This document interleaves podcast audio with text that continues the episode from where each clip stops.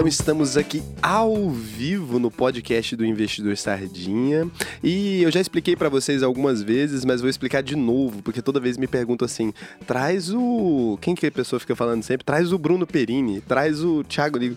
A gente não vai trazer só pessoas do nicho de finanças, eu quero abrir a cabeça de vocês para outras coisas. Eu já disse várias vezes: bolsa de valores não dá dinheiro, o que dá dinheiro é você empreender e investir o seu dinheiro na bolsa de valores. Então, ela é um multiplicador, é um caminho, né? É um meio, não um fim ali para você. Então, a ideia é essa e hoje eu trouxe aqui uma convidada que é do marketing digital. Eu tô aqui com a Duda Vieira e o Matheus fez uma apresentação belíssima sobre você que eu ignorei completamente. Então, ele colocou assim, eu prefiro a dele. Então, hoje aqui eu tenho a honra de conversar com Maria Eduarda Vieira ou simplesmente Duda Vieira, especialista em estratégias de crescimento e posicionamento digital e criadora da comunidade CEO Digital. Nossa, gostei. Mandou bem? mandou, mandou bem? obrigado, obrigado. Boa noite, gente. Tudo bem com vocês? Cara, eu tenho uma história incrível para falar sobre isso que você acabou de mencionar, de não ganhar dinheiro com o mercado financeiro, mas sim trabalhando e depois é só um plus, né? Maravilhoso, eu vou contar Já aqui. conta agora, já pode? começa. Que que não, é mas é porque eu vou ter que entrar na minha história, pode? Pode, é, Ai, é meu Deus. seu, relaxa. Não quer fazer a pergunta? Tipo, ah, e aí, Duda? Como é essa história? ah, Vamos lá, e aí, Duda? Ó, o Matheus é o pitaqueiro oficial, vocês vão ouvir a voz dele do além às vezes, é que ele não consegue... O pezinho que aparece eu sou ali. sua consciência, estou aqui para te punir. ele não consegue ficar calado. Então, assim, a gente coloca o Matheus justamente pra isso. Mas eu já vi que a Duda vai ser uma ótima convidada. Quando dá certo, assim, do começo a pessoa já fala que tem uma história, já fala, vou falar pouco, vai dar bom. Então, vai lá, você não quer me contar essa história maravilhosa? Vou contar. Nossa, só porque você perguntou. Mas é porque o que que acontece? Quando eu tinha, sei lá, por volta de um. Eu tenho 25 anos, né? Então, quando eu tinha por volta dos 20, 21 anos, ali, uns 4 anos atrás, mais ou menos, eu me deparei lendo o livro Segredos da Mente Milionária. Foi o primeiro livro que eu li que falava alguma coisa sobre finanças. Então, assim, na verdade, a minha educação financeira durante a, durante a minha vida até este momento era zero. Nunca tive nenhum tipo de educação financeira. É, na minha família, tipo, ganhar cartão de crédito era o melhor presente da vida, sabe? Então, sempre foi muito assim. E aí, eu li Os Segredos da Mente Milionária e quando eu li, eu falei assim, meu Deus do céu. Tipo, não é o melhor livro que você vai ler na sua vida, não. mas abriu muito a minha cabeça. Eu li e eu falei assim, gente, eu nunca tinha ouvido falar sobre dinheiro dessa forma. E quando eu li esse livro, eu comecei a devorar coisas sobre finanças, devorar devorar canais de YouTube, livros, enfim, comecei a estudar muito sobre isso. E eu coloquei na minha cabeça que até eu fazer 25 anos eu teria 100 mil reais investidos. Só que na minha cabeça, os 100 mil reais viriam de tipo assim, eu ia investir 20 mil e eles iriam se transformar em 100 mil até os 25 anos, né? Achei que seria é, mais ou menos dessa forma. E aí eu lembro que no meu aniversário de 24 anos, é, eu falei, fudeu fudeu, essa meta foi péssima, não vou conseguir chegar nos 100 mil jamais. E a partir do meu aniversário de 24 anos, minha vida mudou totalmente. Então, assim, eu fiz 25 agora e eu consegui investir muito mais do que 100 mil é, nesse último ano. Então, assim, eu acho que através da lei da atração, sei lá, eu, eu sempre coloquei isso na minha cabeça que eu ia chegar nesse ponto. Cheguei de uma forma totalmente diferente da que eu imaginava lá no início, quando eu fazia faculdade de direito ainda, né? Achei que seria investindo dinheiro que eu ganhava nos processos e investir investir e ia transformar em 100 mil. E acabou que, que veio totalmente diferente, mas chegou. Gente, eu achei muito engraçado isso, porque. Só uma coisa, vê se o vídeo tá como não listado, eu sou cheio de fazer isso. Eita. Tá rolando. Tá público, graças a Deus. Desculpa, gente. Foi essa intromissão aqui, porque eu faço isso direto, é uma mania.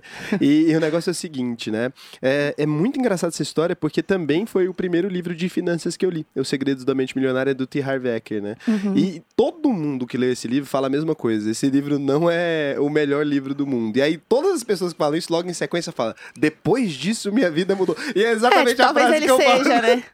eu acho que o melhor livro do mundo é exatamente esse, que te motiva pra ação de uma maneira que ele parece muito insignificante, né? É, eu acho que esse livro, Os Segredos da Mente Milionária, recomendo que as pessoas deem, porque eu não sei porquê, mas acho que você é a quinta pessoa, incluindo Sério? eu mesmo, que me fala assim: olha, eu li esse livro, sabe, mas não é um livro muito bom. A, a, todo mundo fala a mesma coisa assim, mas não é um livro muito bom. E realmente não é um livro que tem nada demais. Ele explica sobre destravar, né, a coisa do dinheiro ali, ele vai conversando e ele tenta entender por que, que ele não ganhava dinheiro em algum ponto da vida. Mas é isso, esse livro aparentemente não, é tipo, muito explodiu minha cabeça quando eu li. Quando eu li, eu falei, meu Deus do céu, não acredito que eu nunca tinha ouvido falar sobre isso.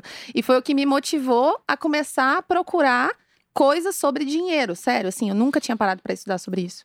Mas a maioria das pessoas no Brasil, a gente não tem uma boa relação com o dinheiro, né? Então acho que por isso, para brasileiros, esse livro é muito interessante, assim, porque a gente tem uma, uma, um- uma espécie de amaldiçoamento ali com o dinheiro. É realmente essa coisa. O melhor presente é um cartão de crédito, é um, um jeito de, de que juntar dinheiro não é uma boa ideia, os ricos não herdarão o reino dos céus. A cultura brasileira É, é, parece muito assim. que, tipo assim, você querer ganhar dinheiro é ruim, é uma coisa ruim, né? Então, até tava conversando sobre isso ontem com algumas alunas minhas, que elas falam que tem, tem medo de externalizar que elas querem ser ricas. Então, tipo assim, parece que você falar isso, olha, eu quero ser rica, é uma coisa ruim. Parece que você só quer dinheiro, parece que você tá disposta a fazer qualquer coisa por dinheiro.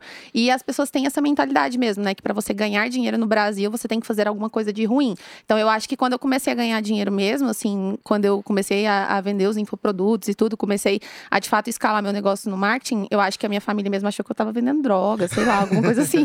Porque eles falaram, cara, não é possível que essa menina tá ganhando dinheiro com o Instagram. Isso vai dar um corte.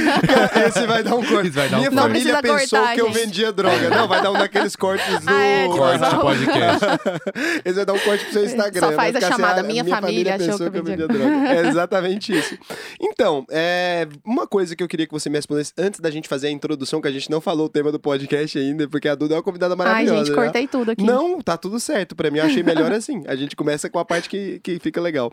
Então, assim, eu queria entender uma coisa. Você só tem alunas porque você coloca alunas na bio e não alunos, de modo geral. É, 95% alunas e homens sem masculinidade, masculinidade frágil. Se tiver masculinidade frágil, não pode, porque eu só, me, só falo no feminino mesmo, chamo de minha irmãs e tal. Então toda a minha comunicação é, é voltada para mulheres. Caramba, que interessante. Por que você fez assim? Por que que você acha que é um. Foi meio que natural mesmo, assim. Eu comecei a produzir o conteúdo ali, né? Eu até talvez conte mais sobre isso, mas quando eu comecei a, a produzir conteúdo, era sobre direito. Então, na época, eu nem falava sobre marketing. Mas com o passar do tempo, eu fui reparando e tal, e até analisando as minhas métricas do Instagram, fui reparando que 80% pelo menos do meu público era feminino. A minha comunicação é, é bastante feminina, né? O meu universo e tal. Então, eu falei, poxa, por que, que eu vou ficar neutralizando a minha comunicação se eu posso direcionar ela para as pessoas que já me acompanham, que já se interessam pelo que eu falo. E aí eu resolvi direcionar total para o público feminino. Sabe que o Paulo tem uma frase sobre isso, o Paulo Cunha, que ele fala assim: escolha um nicho e fique rico. Então ele sempre fala isso. Você nichou o marketing digital, então, né? Você acabou se referindo e falou assim: ah, eu vou falar com quem tá aqui, né? Não É, vou ficar exatamente. esperando outro público chegar. Eu acho que isso é genial. Eu acho que quem tenta falar com todo mundo não fala com ninguém no final das contas, porque às vezes você tenta atingir muita gente, você quer vender para qualquer pessoa, você fala: "Não, qualquer pessoa que quiser comprar de mim tá valendo, não importa quem é". E aí acaba que você não consegue at- atrair a atenção de ninguém. Você não consegue focar na dor da pessoa específica ou focar no que realmente a pessoa quer alcançar. Igual no meu Instagram, eu uso muito o termo CEO da própria vida, né? Eu falo: "Ah, a gente tem que ser CEO da própria vida". E eu acho que homens chegam lá e falam: Nossa, que coisa ridícula, né? Que que é isso, CEO da própria vida? tipo, que coisa brega. Só que as mulheres que estão lá e que, tipo, estão dentro da minha comunidade, que já se inseriram naquele ambiente, elas acham incrível. Então, elas me marcam nos stories lá. Tipo, eu tenho alguns símbolos com a minha audiência. Então, eu faço story com o pé na mesa. E aí elas fazem o story com o pé na mesa e me marcam. E elas acham incrível, porque se tornou um símbolo. Agora, homens geralmente olham e falam: Nossa. Achei meio nada a ver. Sabe que não? A gente tem. Você tá falando com a audiência agora, olha só. vou- Você vai olhar para aquele chatzinho ali, ó, e eu vou fazer uma pergunta para as pessoas. Hoje eu tenho Tá. certeza que você tá falando com a maioria homem. Quem é homem, manda oi no chat, só pra Duda entender. A gente é o, o- exatamente o inverso. A- o público do canal, do Instagram, não. Mas o Sim. público do canal e do, do podcast, o podcast é ouvido por 90% homens. E do canal é 89, 87, alguma coisa Esse assim. aqui vai ter mais mulheres. Você pode olhar depois. Vamos ver, a galera os oi ali agora e a gente vai sentir. E, a, e o público do Instagram aí é misto, mas é mais mulher agora, não sei porquê. O Instagram começou a ter mais mulheres do que homens. Mas a gente tem os símbolos, olha só, a meia vermelha é um símbolo, a gente tem um monte de símbolos e todo dia a galera vai pra academia na força do ódio, tá? A gente tem símbolos também, acho que é um preconceito. sabe? Não, falo assim, o símbolo CEO da própria vida. Ah, mas dá, que eu dá. acho que talvez não comunique tanto, mas eu tenho alguns, alguns símbolos de tipo assim que eu trabalho muito e que eu acho que inclusive você inserir esses símbolos na sua comunicação fazem toda a diferença na hora de você gerar essa identificação e de você se tornar único dentro do universo do Instagram, porque querendo ou não, principalmente depois dessa pandemia que a gente está vivendo, é, Olha lá os homens. oi, oi, oi. É, principalmente ne- nesse universo que a gente está vivendo pós-pandemia, que as pessoas estão produzindo muito conteúdo, é, cada vez mais vão existir várias pessoas falando sobre os mesmos assuntos. E daí você tem que pensar como que você vai se diferenciar de- dentro desse universo para você chamar a atenção das pessoas certas. E esses símbolos são muito importantes. Então, tipo, a meia vermelha, você falou. é, não, talvez a pessoa que nunca te viu, ela vai entrar aqui, ela vai ver a meia, ela não vai entender nada. Mas a pessoa que já te acompanha, ela olha a meia, ela já entendeu tudo que você quis dizer simplesmente ao olhar para sua meia. Então, quando eu apareço, de, faço stories com cabelo molhado, por Eu exemplo. vi esse elemento, isso eu achei muito é, foda. é uma coisa que quem olha de fora fala, nossa, Conta a história. nada. Eu vi você contando, eu achei muito foda. É, é porque, assim, é, tem algumas pessoas que pregam, né, na verdade, que, tipo, pra você trabalhar sua imagem pessoal, você tem que ser impecável o tempo todo. E aí teve um dia que eu tava gravando stories e tava falando uma coisa bem foda, assim, no dia até, era uma mensagem bem importante, e gravando esses stories, e no final das contas lá apareceu um perfil fake, assim, era até um perfil de um padre fake, e falando que. não entendi padre nada. fake é bem foi muito aleatório. bom. O perfil de um padre Era um fake era o padre. Fábio de Mello usando fake pra te atacar. É. É, provavelmente padre Fábio de Mello.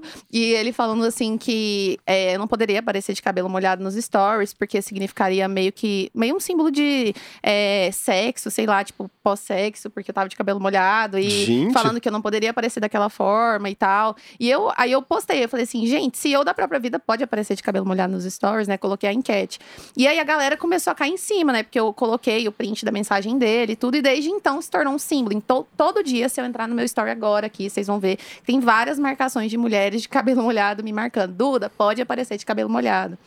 Nossa, é engraçado. É, essa coisa da comunidade, né, surge muito. Eu achei muito foda essa história quando eu vi. Eu não sabia que era um padre, mas eu vi você contando e falou: Nossa, uma pessoa reclamou. E aí, a partir disso, a gente passou a, a a aparecer de cabelo molhado e virou um símbolo. é você tomar de conta de alguma coisa que as pessoas te criticam por isso, né? Então, é uma coisa que eu fiz muito também. Isso é a mesma coisa, a mesma história. Ah, eu apareci bebendo numa live um dia e foi acidental. Eu não bebia nas lives, eu nunca bebia nas lives. Aí um dia, quando tava no começo do canal assim, eu tava em casa, eu abri uma live, é, tava no bar em Los Angeles. Eu abri uma live no bar e assim, eu não pretendia beber, era de tarde assim. Só que aí em algum momento eu falei, ah, vou pegar uma dose de, de, de bourbon ali e vou, vou tomar. E eu fui tomar e alguém ficou muito puto. Apareceu uma senhora, sei lá, revoltada, assim, que que é Era isso? padre? Você não pode beber. Era um padre fake. Era uma, é um padre fake, o Fábio de Mello vive fazendo isso com a gente. Aí eu, aí eu tava ali bebendo assim, e eu vi a galera, tipo, pá, metendo pau. Aí essa mulher, aí começou a fazer isso e o chat virou todo contra ela, né? Virou um inferno, né? Você fazer isso. E aí eu comecei a beber em todas as lives. Eu falei, então a partir de agora aqui, então, é só pra. E eu calava o nome dela, né? Eu falei, agora é só pra Ângela aqui agora. A gente vai beber mais uma dose e tal. E aí começou a ter marcação. E hoje em dia tem o Negroni, né? Que é o símbolo do canal, toda vez tem. Porque ele é vermelhinho também, então Uhum. a galera sempre me marca. Sexta-feira, eu cheguei a receber, tipo, 400 marcações de Negroni. 400 Caraca. seguidas, assim. Tudo, tudo, Você tá incentivando o consumo de álcool, tô- basicamente. E tô incentivando as pessoas a Boa. irem pra academia também. As pessoas dão um dedo pra academia, que é outro símbolo também. E eu nunca tinha parado pra pensar nisso. Esses símbolos são ver. muito importantes, né? Pra É muito construção de legal para passar a sua mensagem e você também, eu acredito que pessoas que não dividem opiniões, elas não são marcantes. Então, tipo assim, a pessoa que não gosta de beber, ela não vai te seguir, tá OK. Ela fala: "Não, eu não gosto disso e tal". Mas a pessoa que gosta, né, e que tem esse universo e tal masculino, o Negroni inclusive é um símbolo masculino, assim, é uma bebida bem masculina. Então, é, você usar isso a seu favor, né, trabalhar isso na sua comunicação faz toda a diferença para você dividir opiniões e trazer a galera que concorda que vão, com você, que tá com você, para mais perto. Que engraçado. E eu nunca quis fazer conteúdo pra homem, sendo bem honesto, assim. Eu nunca achei que meu conteúdo era masculino. Eu percebi um dia é, que era, né? De alguma forma, falei assim, é, parece que é meio masculino, porque por causa desse negócio do público. Mas aí eu perguntei pra outros criadores de finanças e no YouTube todo mundo é assim também. Aparentemente, né? A Natália Arcuri acho que não deve ser, porque ela fala É. é, muito com mulheres e tal. Mas eu percebi que eu atraio mais no YouTube, por exemplo, homens. E no Instagram, não. No Instagram eu atraio mais mulheres ali. Acho que não sei porquê. Acho que porque tem um pouco mais de outros conteúdos também e que acaba aproximando, né? A mulher precisa talvez de um pouco mais de intensidade no conteúdo, né? O homem talvez é mais tipo, foda-se, assim. É, Só. e também acho que os homens, eles têm mais tendência de buscar por esse assunto. Tem muita mulher que não busca por esse assunto. Elas precisam de, uma, de um estímulo para elas entenderem que elas precisam estudar sobre finanças. Então, eu acho que é uma coisa que vem de antes e tal. Mas que tem muita mulher que não se preocupa com isso. E aí, eu era uma pessoa assim, eu era muito assim. Tipo, eu não me preocupava com isso. Eu não, não entendia, nunca tinha parado para estudar sobre. O, a primeira vez que eu estudei, eu falei, meu Deus, isso aqui devia ser é, estudado assim no ensino fundamental, no, no ensino É isso. médio, isso devia ser uma matéria na escola. Deveria mesmo. Agora vamos entrar no tema do. do- Agora sim. ah, depois dessa pequena introdução. Na verdade, a gente já acabou falando sobre algumas coisas que a gente ia falar aqui, mas assim, o tema de hoje que a gente definiu é, e não vamos contar agora, você tem que saber. Ah, você sabe, ela é. Que é isso, a pessoa é especialista nisso, não vou ensinar o padre a rezar a. A gente vai contar em algum momento, assim, o tema. Então, mas é como conseguir 300 mil seguidores em menos de três anos, porque isso foi um mérito que você teve, né?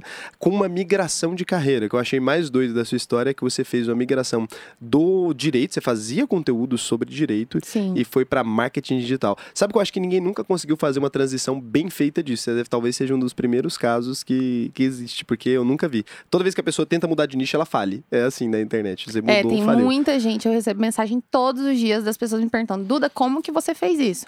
Como que você fez essa transição de nicho?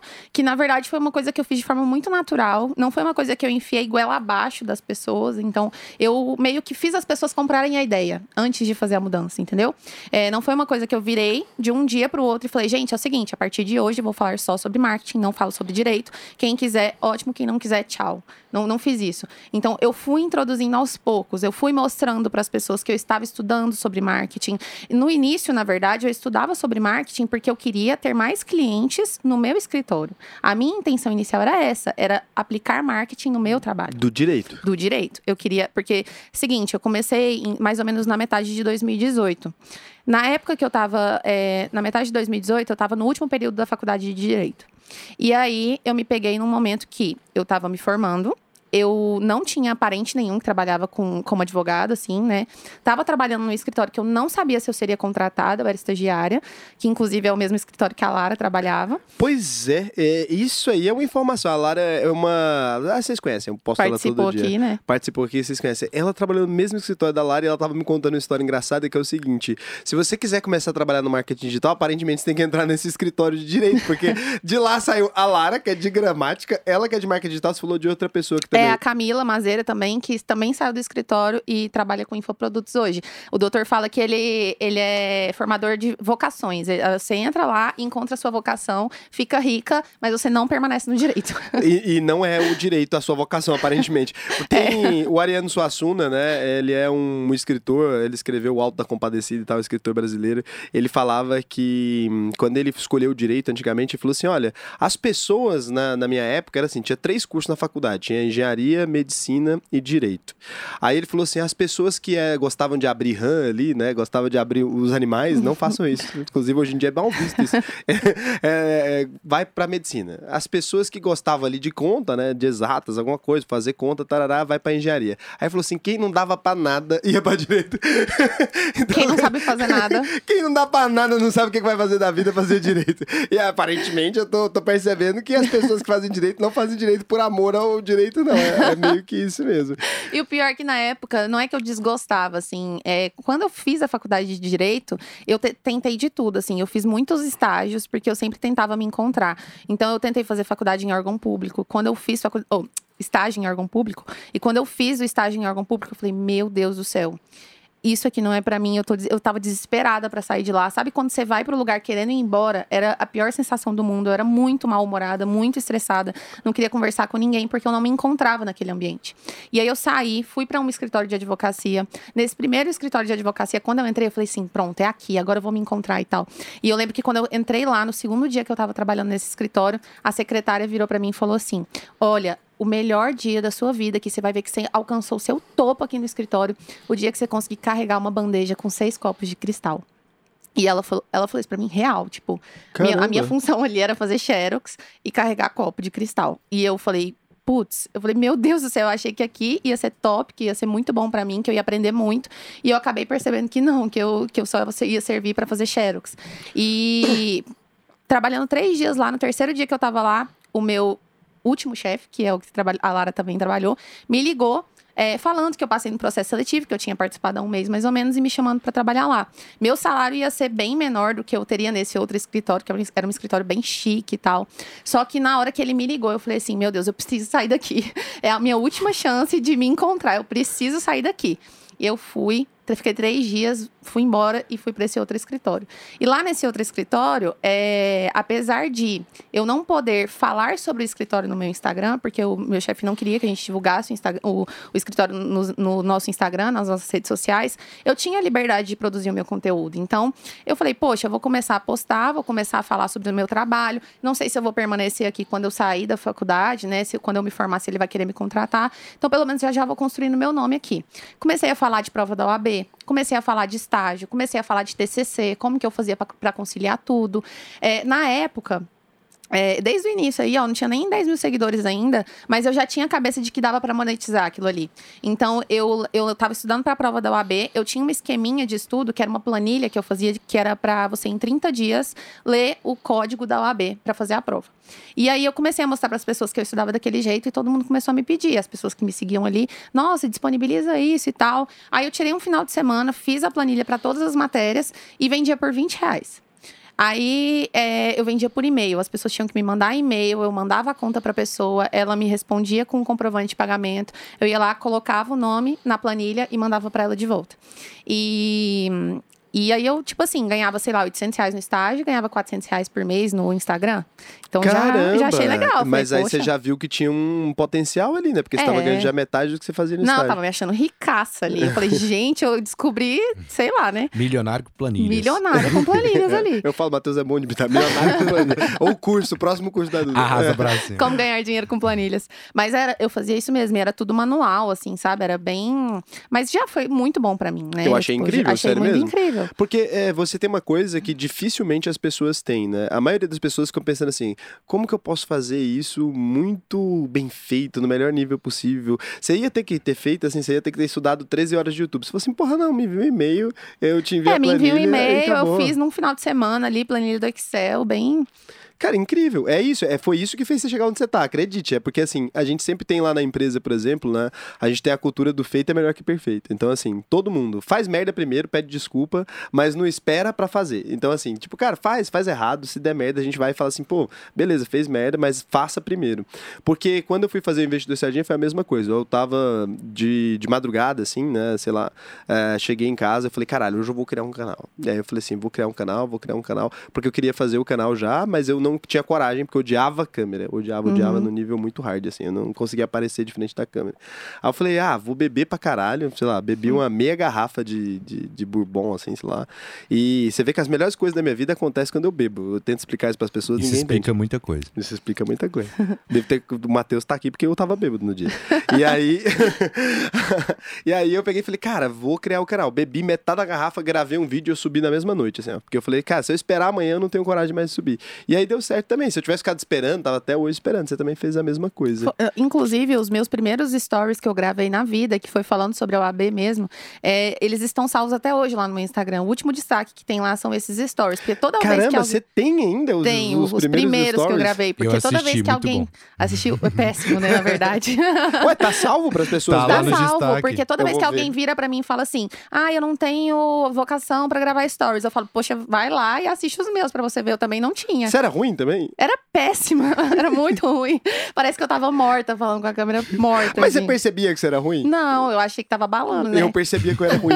Esse era o meu problema. Eu trabalhava com internet já tinha muito tempo. Então, assim, ah, quando eu, criei meu canal, eu já tinha sido diretor de um dos maiores canais do Brasil. E depois eu, sei lá, fui trabalhar na WTF também. Conheci o Paulo e a Dani e eu trabalhava com eles. Eu sabia que, que eles Você eram sabia bons. que eles eram bons. Aham. E eu sabia avaliar isso, porque eu trabalhava escolhendo pessoas pra apresentar um canal. Então, assim, na hora que eu me vi, eu falei assim: caralho, é muito ruim essa merda. Foi a primeira vez. Eu assisti um vídeo e falei assim: meu Deus, não tem conserto. Esse pessoa. E eu sou muito crítico, né? Então eu olhei e falei assim: velho, esse ser humano aqui, se nascer de novo, porque eu sempre falo coisas muito absurdas. Então, assim, se nascer de novo essa desgraça não fica bom, assim. E eu falei, caralho. E eu peguei e falei: tem que postar ruim, porque assim, né? A jornada do herói ali consiste em você postar ruim ainda. Subir pro ar, mas eu era ruim também. Que bom. É, eu, não, eu sabia que não tava incrível.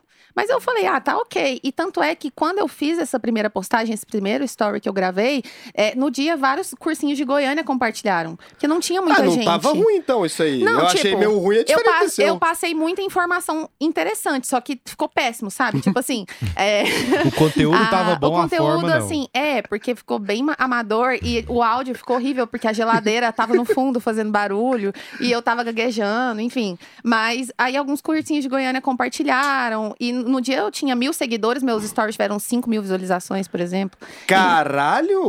É, foi, foi. Nossa, você teve Viralizei. mais visualizações do que seguidores? Sim, nesse dia. Você vê, né? A pessoa não converteu bem, não. Tava tendo no story, é difícil ter mais, mais engajamento. Foi, o povo foi tudo pra lá, tipo, os cursinhos mandaram, assiste o story dessa menina aí, porque eu falava alguns, algumas técnicas de estudo que eu usava, sabe, pra estudar pra OAB. Então, foi aí que eu comecei. Não era legal, não era perfeito, não era muito bom, mas eu comecei a fazer. Então, toda vez que alguém vira e fala, ai, Duda, não tá perfeita, não sou muito boa, eu falo, cara, começa a gravar várias vezes, né? Pra você gravar, você ser bom em vídeo, você tem que gravar 50, 100 vídeos. Quem fala muito isso é a Isis Moreira. Ela fala, pra você fazer um bom vídeo, grave 50 vídeos, porque aí sim. Então, minha técnica pra melhorar depois foi a seguinte: eu ia gravar o vídeo e aí eu fazia em take único. Só que consiste no seguinte, né? Cada vez que eu começava a gravar o vídeo, se eu errasse, eu pausava a câmera e começava de novo. Então, num dia, às vezes pra gravar um vídeo só, eu chegava a gravar tipo, sei lá, 10 vezes a mesma coisa. Só que eu só parava de, de começar de novo a gravar quando eu conseguia começar e terminar sem errar nenhuma palavra. Você imagina o câncer que é isso? Nossa. E aí, assim, hoje em dia eu consigo subir vídeo sem edição. Então, até hoje eu faço isso. Eu posso abrir aqui e fico tipo, falando, falando, falando sobre um assunto específico, com números, com dados, sem errar nenhum dado, porque eu fazia isso todos os dias. Então, assim, eu gravei, né? Eu gravava um vídeo por dia, o objetivo era esse. Então, eu subia um vídeo todo dia e às vezes eu gravava ele 10 vezes. Então, eu ficava imaginando, é porque eu sou um cara da, dos números, né? Então, eu ficava assim, porra, em um ano eu vou ter feito mais vídeo do que o Whindersson Nunes fez na carreira inteira. Porque eu vou ter jogado um monte de vídeo fora, eu vou ter feito mais vídeo do que ele fez na carreira inteira. Então eu vou ter mais intimidade com a câmera do que um cara que faz vídeo há 10 anos, sei lá. Uhum. E aí eu fazia essa estatística, assim, sempre foi assim. Aí depois de um tempo você para de errar mesmo, não erra mais. É, o treino, né? É. Treino leva excelência, não tem jeito. Então tem gente que acha que vai começar hoje no Instagram, vai fazer o primeiro post e vai bombar. Tipo, vai ter muito engajamento, A vai pessoa ter. realmente acredita isso. Eu já vi muita gente começar e falar assim, não tá dando certo. Eu falei, você tá fazendo há quanto tempo? Não, tô duas semanas. Eu falei, pá, muito me surpreende se tivesse dando certo essa porra. Duas semanas, cara. Quanto tempo demorou pra virar pra você assim? Você falou assim,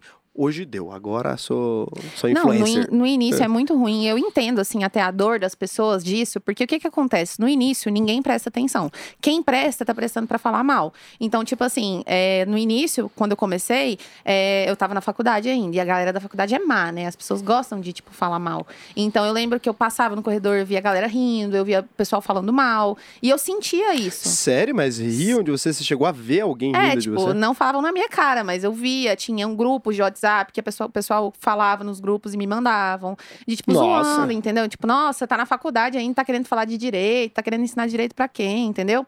Então, eu entendo essa dor do início, porque eu passei por isso também. No início, ninguém presta atenção, quem presta é pra falar mal. Então, você é, se sente muito ignorado ali, você se sente falando com ninguém. Você fala, cara, eu tô botando toda a minha energia aqui, eu tô aqui tentando produzir, eu sei que eu sou boa, eu sei que eu tenho potencial, só que ninguém tá me dando moral.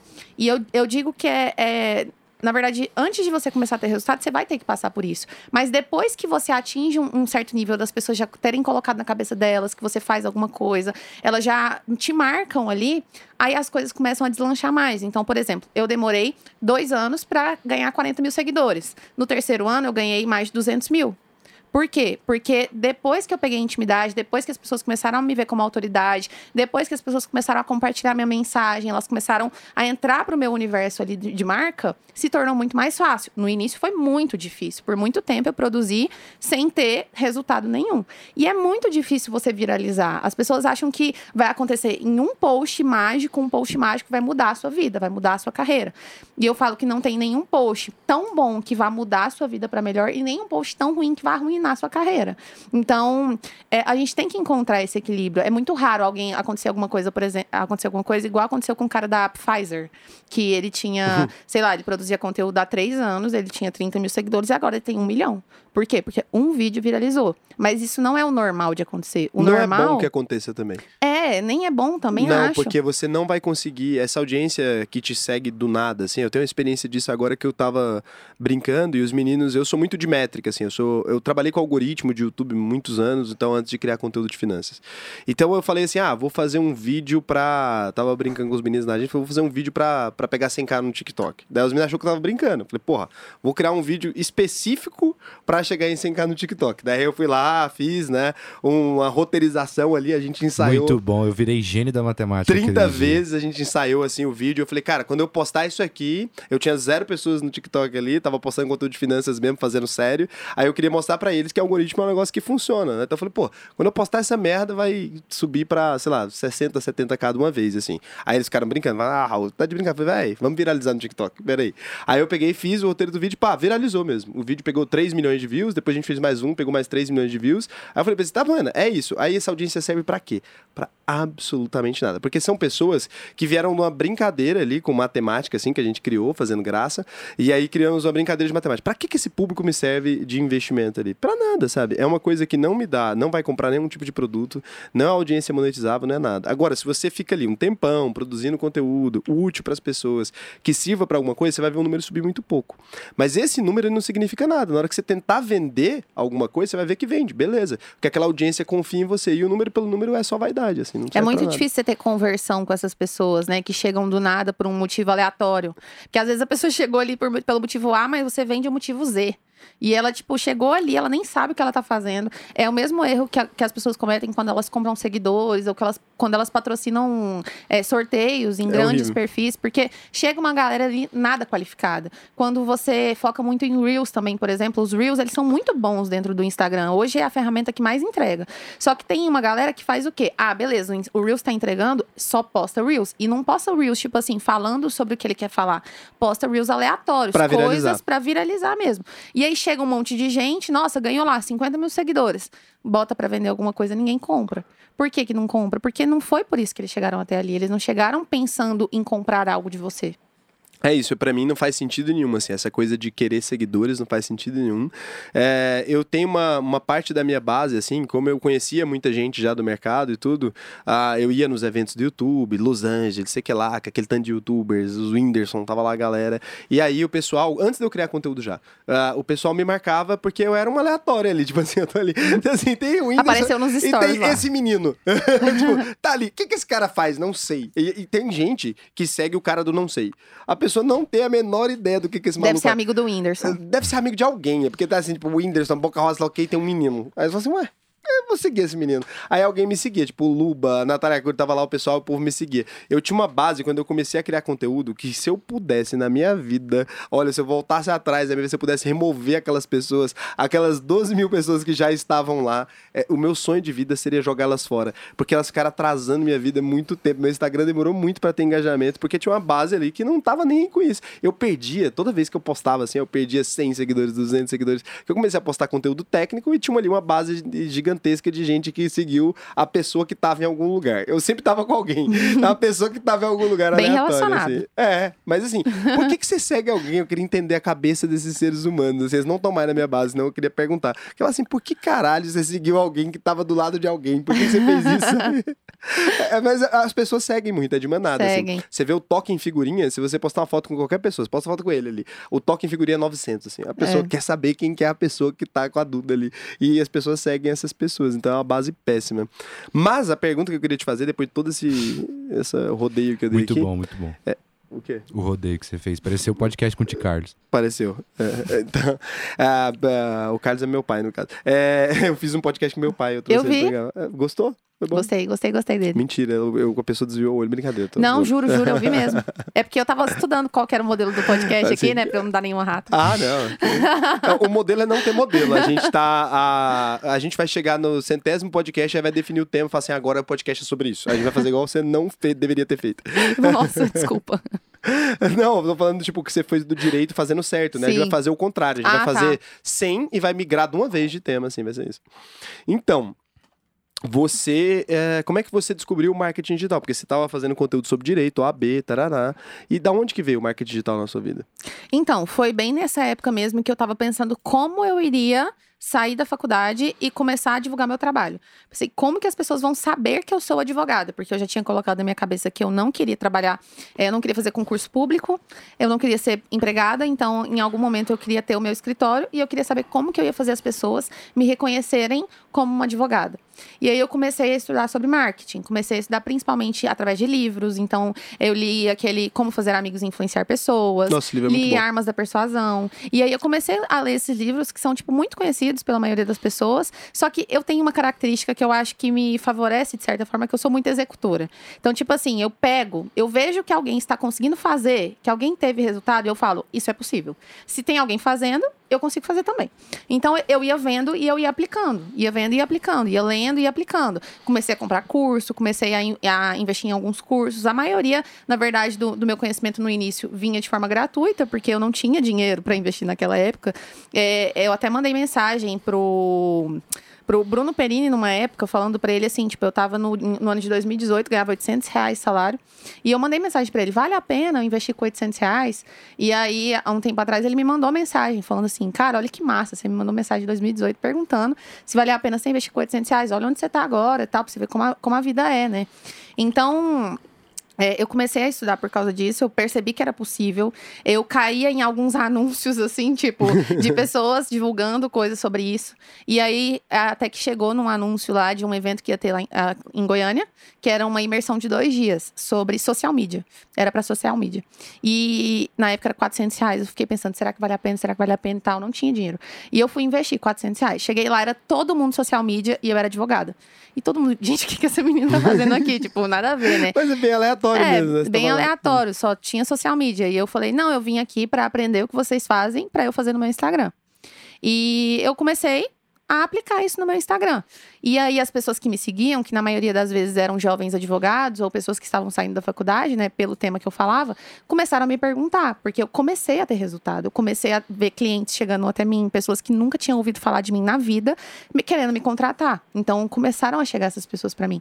E aí as pessoas começaram a reparar, né, esses estudantes, os jovens advogados começaram a reparar que eu estava conseguindo fazer isso. Comecei a ser convidada para dar palestra na OAB, com menos de um ano de formada. Caramba! É, então, tipo, eu comecei a ter visibilidade ali usando o Dentro Instagram. do direito, você teve Dentro do visibilidade, direito. então, começou a ter. Isso. E aí as pessoas, nossa, peraí, então a Duda tá tendo resultado mesmo com isso aqui. E começaram a me perguntar. Mas durante todo o ano de 2019, eu me neguei a ensinar isso pras pessoas. Eu, tipo, queria estudar pra para aplicar pra mim. O meu objetivo naquele momento era atrair clientes finais e não falar sobre marketing. Então me neguei a falar sobre isso. No ano de 2020, quando entrou o ano da pandemia, eu vi que a galera começou a ficar desesperada, porque tava todo mundo em casa, ninguém conseguia prospectar cliente, ninguém conseguia trabalho, muita gente foi demitida, e as pessoas começaram a me procurar, Duda, por favor, ajuda a gente, ajuda a gente, eu quero saber como que você faz isso, me vende uma consultoria, me vende uma mentoria, me ensina a fazer o que você faz.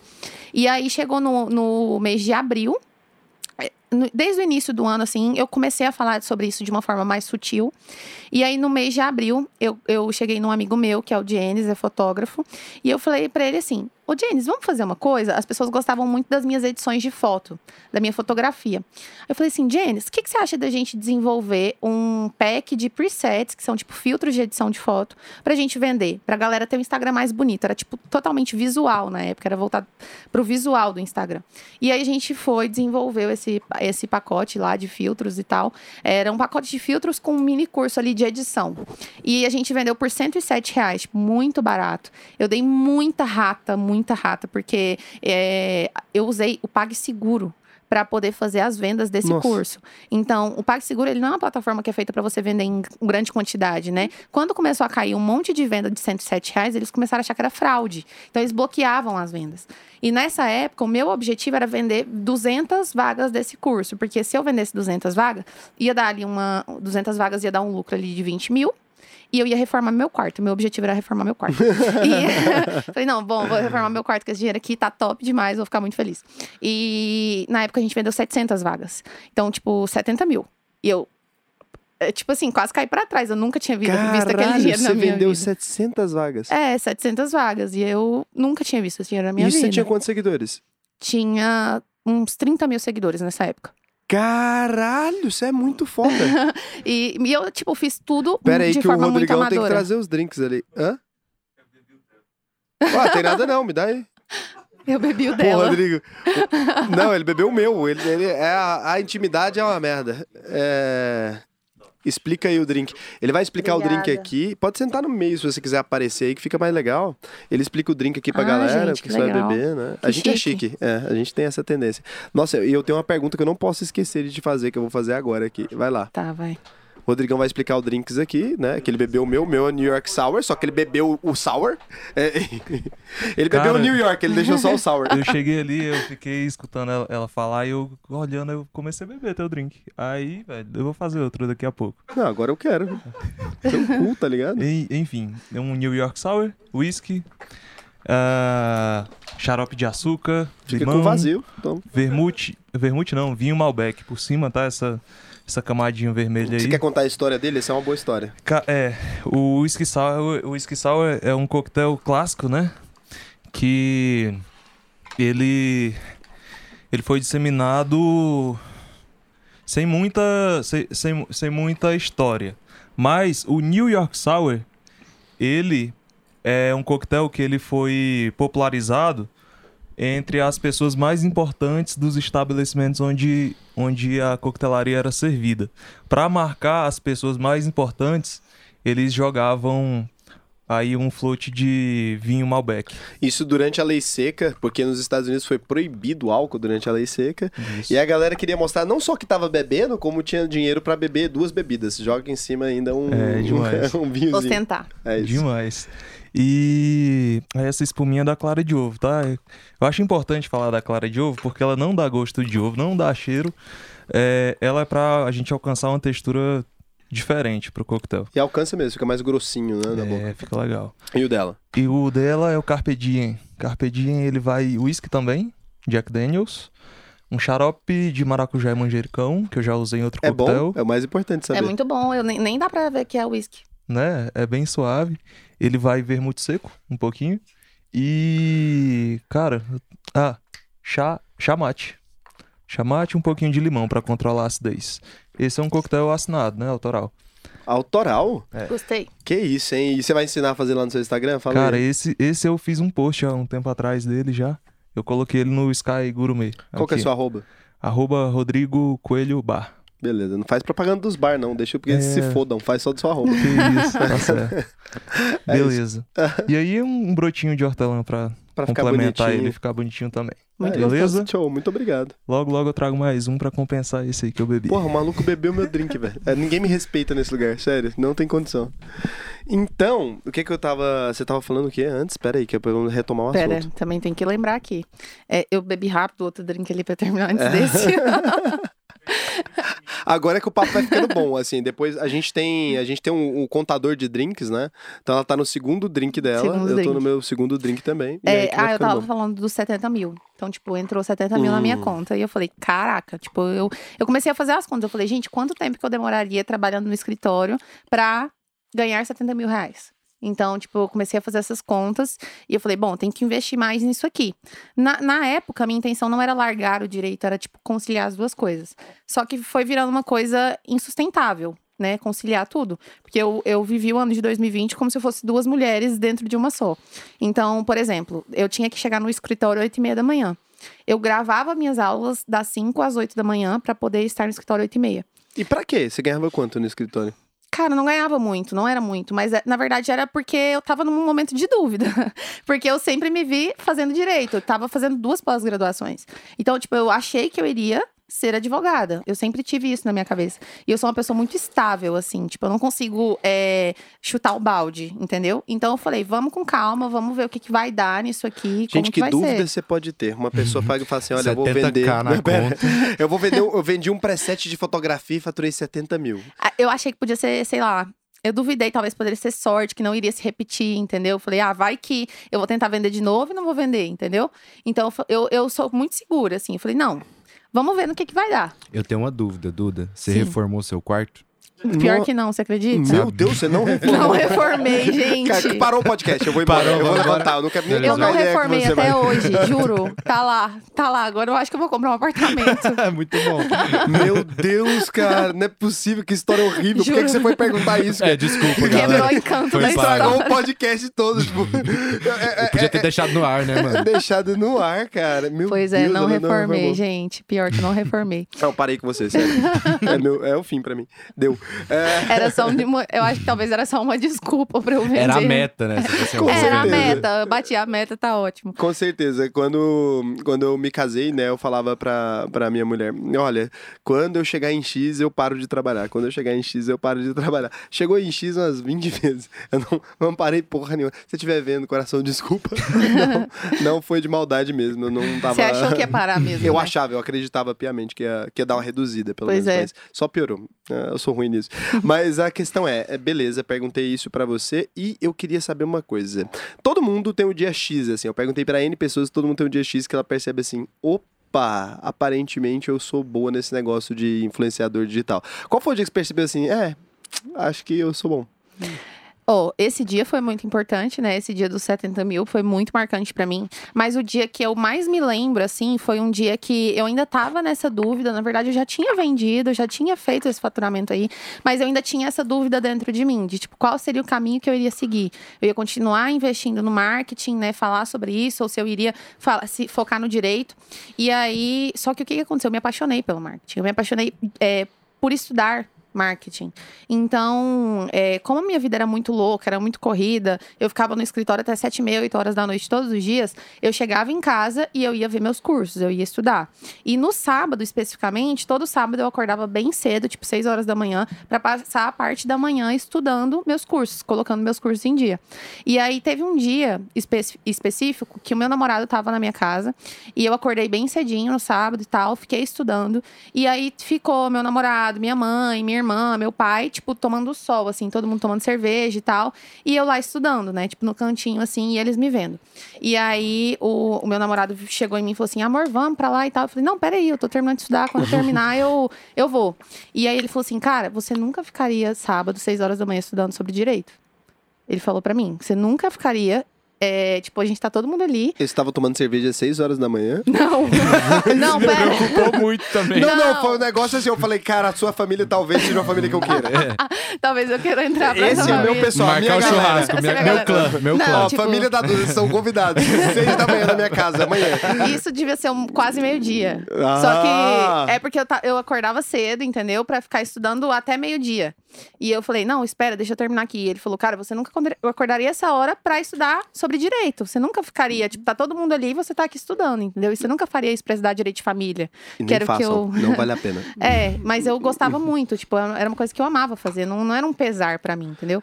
Então foi aí que caiu minha ficha. No dia que ele falou isso, eu falei, nossa, é mesmo, eu nunca faria isso, eu nunca ficaria estudando direito aqui. Cara, que foda, né? E, e realmente é assim que a gente percebe, assim, é, quando você fala assim, eu gosto muito de fazer isso, é essa a parada. É, eu acho que eu sempre gostei muito de trabalhar, é uma parada muito específica, assim, eu consigo trabalhar infinito, realmente infinito, assim, eu gosto muito de ficar trabalhando. Tem dia que, sei lá, essa semana, o que, que eu lembrei dessa história, né? O Edson é um dos meus sócios, ele cuida da Vibrio e tal, que é um sex shop que eu tenho. Uhum. Ele. Essa semana o João mandou uma mensagem na, no grupo da firma assim. Gente, algum de vocês, por um acaso, era meia-noite e meia, algum de vocês, por um acaso, tá na agência? E aí o Edson, tipo, eu tô. E a gente ficou tipo assim, velho, o que, que você tá fazendo meia-noite e meia na agência, né? O Edson virou a noite gravando gravando aulas, assim. Quando a gente faz aquilo que a gente quer, é muito louco que você não se cansa com a mesma facilidade do que quando você faz uma coisa genérica, né? Achei muito foda E a isso. gente se dedica muito. E tem muita gente que vira pra mim hoje e fala assim: Nossa, Duda, foi muito rápido, né? Tipo, por exemplo, nesse último ano, quem olha, minha vida mudou completamente em um ano completo. E as pessoas falam: Nossa, foi muito rápido. Mas pra mim, esse um ano pareceu quatro. Porque eu tava muito dentro, eu tava muito imersa nesse processo, eu tava dando tudo de mim ali. Então não foi uma coisa que, tipo, ah, foi muito fácil, tava com o pé pra cima ali, tudo aconteceu, né, de repente. Não, eu tava muito imersa naquilo ali, eu dei 400% de mim. Então foi por isso que aconteceu em um ano. Não foi porque eu deixei as coisas rolarem e tal. Eu, eu tava dentro do processo. É, não, não existe isso de deixar as coisas rolarem. A verdade é essa, né? Ninguém que tá aqui, né? Quando eu trago alguém e falo, porra, a pessoa vende bem e tal. Ninguém foi feito na aleatoriedade, gente. Não existe isso. Tipo assim, é sempre muito intencional. Você fez muitas coisas intencionais e chegou onde você tá. Isso. Tem alguma coisa pra gente saber quantas pessoas que são da sua audiência? Ele tem algum símbolo meu? Olha lá, ó, tem um monte de peixinho que estão andando. Tem algum símbolo que vocês Um foguinho, foguinho, eu uso foguinho. usam? Você usa o foguinho. Mandem o foguinho aí da, da Duda. eu Manda quero aí, saber gente. as meninas da Duda. As minhas irmãs. Você chama minha irmãs, né? Eu não sei falar isso, eu acho. Eu descobri Minha irmãs. agora. É, é muito difícil falar isso, minha irmãs. É, eu só chamo de irmãs. Eu acho muito legal essa Minha galera. comunicação. E você tem o sotaque de Goiânia, né? Eu, eu acho muito legal você manter ele assim, igual a Lara também. A Lara mantém É, o a sotaque Lara ban- mantém bem bastante forte. mesmo. Aham, eu gosto disso. Ah, você acha que qualquer pessoa consegue começar no digital? Porque assim, a gente tava falando agora, ah, não foi sem querer, foi intencional e tal. Quando a gente fala isso também, a gente coloca uma barreira. A gente fala assim, ah, parece que você tem que ser, uh, meu Deus, tenho que estudar às 6 horas da manhã ah, no sábado enquanto as pessoas estão fazendo, tomando cerveja. Ah, qualquer pessoa. Talvez você precise fazer isso, mas eu acho que é pra qualquer pessoa. Qualquer pessoa pode, mas não é todo mundo que vai chegar lá, eu acho. Nem todo mundo vai ter a fibra, talvez, assim, de continuar fazendo. Igual eu falei, nem todo mundo consegue romper a barreira. Porque eu acho que existe uma barreira ali do início, né? Que é aquele momento que você se sente ignorado, ninguém tá dando moral, ninguém engaja com você, É ninguém isso. te responde. E aí tem uma barreira. Daí quando você consegue romper essa barreira, você fala, caralho, consegui. É, eu acho que pra mim a barreira que eu coloco, eu falo, é 10 mil inscritos. 10 mil inscritos é o momento que você já tem alguma pequena audiência ali, pelo menos foi o número que eu anotei. Eu falo, chegou no 10k, é, começa a funcionar, porque já tem aquela pequena audiência. Isso no Instagram. No YouTube é muito mais cedo. No Uhum. YouTube, com mil seguidores, você já tem gente de verdade ali. Tipo, o Matheus tem lá 7 mil seguidores, mas você olha, a audiência do Matheus, ele fala assim, gente, eu vou estar no podcast. Eu recebo 20 pessoas que falam, ah, eu vim por causa do Matheus, eu tô Uhum. aqui. Deve ter alguém que conhece o Matheus ali. Então, sempre tem alguém. Agora, no Instagram, não. A partir de 10 mil, as pessoas não têm coragem de te seguir. Quando você tem poucos seguidores, as pessoas não te seguem. Mas sabe que eu tenho uma impressão diferente da sua, porque eu acho que você consegue ganhar dinheiro muito antes dos 10 mil, na minha não, opinião. de ganhar dinheiro sim. Mas eu É. falo perceber que, pô, Que ah, você- é, que tipo assim, você vai postar uma foto e às vezes com menos de 10 mil, pode ser que não tenha nenhum comentário. É, isso é verdade. Realmente, as pessoas parecem comentário. que não comentam, né? Uhum. Ela- Ainda que elas estejam não vendo. engaja. É porque você precisa daqueles primeiros 10 pessoas ali, acho que um pra cada mil, vai. Precisa daquelas primeiras 10 pessoas que falam assim, caralho, eu gosto muito do seu conteúdo. E, mas eu acho que assim, ó, antes dos 10 mil seguidores, é, eu, eu falo muito assim: se você. É melhor você ter mil seguidores intencionais do que você ter 10 mil que surgiram do ralo, assim, que surgiram do ah, nada. muito melhor. Então, é, até tem uma, uma história de uma aluna minha, por exemplo, que essa aluna minha específica, ela tinha uns dois mil seguidores na época. E eu seguia ela, acompanhava ela bem no início, assim, eu acompanhava bastante as minhas alunas, assim, pra ver o que elas estavam fazendo. E ela começou a fazer um movimento muito legal com a galera dela, no Instagram dela, ensinando Canva. Então, assim, ela criou um canal no Nossa, Telegram, Canva ensinando é foda. Canva e tal. E, e ela fez o canal, ela faz, soltava uma aula por semana no Canva, do- no Telegram dela. E aí ela não vendia nada. E, eu, e ela tinha, sei lá, 300 no ca- pessoas no canal do Telegram dela. Eu achei muita gente. Aí eu fui, cheguei nela e falei assim: Duda, era Duda o nome dela também. Duda Era, também? não é, né? Falei, Duda, deixa eu te falar, que dia que você vai vender seu curso? Aí ela, que curso? Aí eu, ué, seu curso de Canva? Você não tá fazendo pré-lançamento do seu curso de Canva? Aí ela, não, na verdade não. Não tava com a intenção de vender, não. Eu falei, pois eu quero que amanhã você me mande o, o cronograma do seu curso, porque você vai lançar o seu curso. E Isso aí... que é uma professora. Foi, e ela foi, me mandou e tudo. Em uma semana, ela formulou o curso dela e colocou pra vender lá no canal do Telegram dela. E ela vendeu 10 mil reais. Então, tipo. Caralho, show isso. É, só que as pessoas às vezes têm medo, porque elas acham que se elas não tiverem 10 mil seguidores, elas não podem vender. Não, não acho isso não. Eu tava falando 10 mil seguidores do lance de você não se sentir abandonado, assim. Aham. Porque até o 10 mil sempre vai acontecer. Você vai postar uma foto e às vezes, tipo, cara, vai ter um monte de like, 200, 300, mas não vai ter aqueles comentários. Pode acontecer ainda de zerar mesmo. Eu já vi gente de, tipo, 50 mil que o cara tem três comentários. Ali naquela margem você tá vendo que tá ali. Ah, o 10 mil é um comentário pra cada coisa, pelo menos. Você É. postar a pior postagem da sua vida agora, você tem 300 mil seguidores, você vai ter 30 comentários. Tipo, a pior. O que você É. fizer o mais horrível possível, na proporção vai dar pelo menos uns 30, assim. Você falou uma coisa que eu gostei, assim. Quem foi sua aluna que você. Ou seu, é, sua aluna ou aluno, que você olhou e falou assim: caralho, que incrível que essa pessoa fez depois de consumir meu conteúdo. tem várias alunas que me marcaram muito. A Duda foi uma que me marcou muito. É, teve uma aluna também que me marcou muito que chama Laísa. Ela é médica, pediatra. E ela tem algumas doenças autoimunes. Então, por exemplo, durante a pandemia, quando começou a pandemia, ela teve que parar de atender, porque ela não podia ter contato com o vírus. Se ela tivesse, ela teria vários problemas. Então, ela começou a migrar para o digital por causa disso, porque ela não poderia atender presencialmente. Ela começou a fazer consultoria, é, terapia de sono, que chama, né, para ajudar as mães a fazerem o filho dormir. E aí ela, sei lá, ela tem um custo de 8 mil reais por mês com medicamentos, por exemplo. E ela conseguiu Nossa. manter o padrão de vida dela, conseguiu manter tudo que ela precisava através do digital, vendendo a terapia de sono através do Instagram, lançando o curso dela, fazendo consultorias online. Então, eu, o que eu acho muito incrível do Instagram, né, do digital num todo, é que a gente tem uma visibilidade que a gente jamais conseguiria ter fora dele. É, as pessoas falam, nossa, mil seguidores, parece pouco, mas imagina daqui, é, há 100 anos atrás, como que era para uma pessoa muito foda colocar mil pessoas para te ouvirem. Imagina. Não, não Era existe impossível. isso. É, é, isso é uma, é uma distorção, é porque a gente, a gente vive numa distorção, assim. A gente acha que todo mundo tem voz, né? É um pensamento que a gente tem, mas você pensa assim, cara, ó, agora aqui tem lá 199 pessoas. 203. 203, beleza. Era 199 agora. Então, assim, vão passar por essa live lá até o final. Então a gente vai ver um pedaço. É sexta-feira. Eu escolhi esse dia propositalmente, é o dia de pior audiência do canal. Uhum. Mas é porque eu não quero que as pessoas consumam necessariamente ao vivo. Eu gosto que vocês ouçam no Spotify. É essa a minha questão. E é porque é pra ouvir, não é pra ver. E aí a questão é: ah, tem 199, 200 pessoas ali agora. E você imagina o seguinte: o que, que essas pessoas estão fazendo? Eu queria que vocês colocassem aí, eu não vou conseguir ler agora, mas assim, em algum momento momento eu vou ler. O que, que vocês estão fazendo agora? Onde você está? Onde você está é mais específico. Então, assim, você alcança pessoas não só de tipo assim, cara, você tem que vir aqui, né? Tá todo mundo aqui. Mas você alcança as pessoas que elas param de fazer o que elas estão fazendo. Normalmente a pessoa tá, tipo, no trabalho, dirigindo.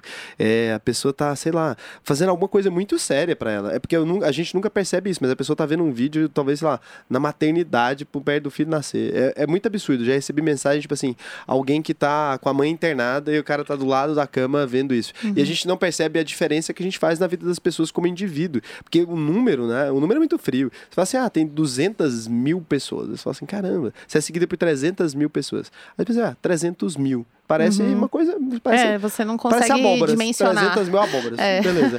Só que não é assim. São 300 mil pessoas. É 300 mil seres humanos. 300 mil pessoas com, tipo, marido, mulher, sei lá, pessoa que cozinha, vai pro trabalho. Tará. Quando eu penso nisso, eu sempre acho muito.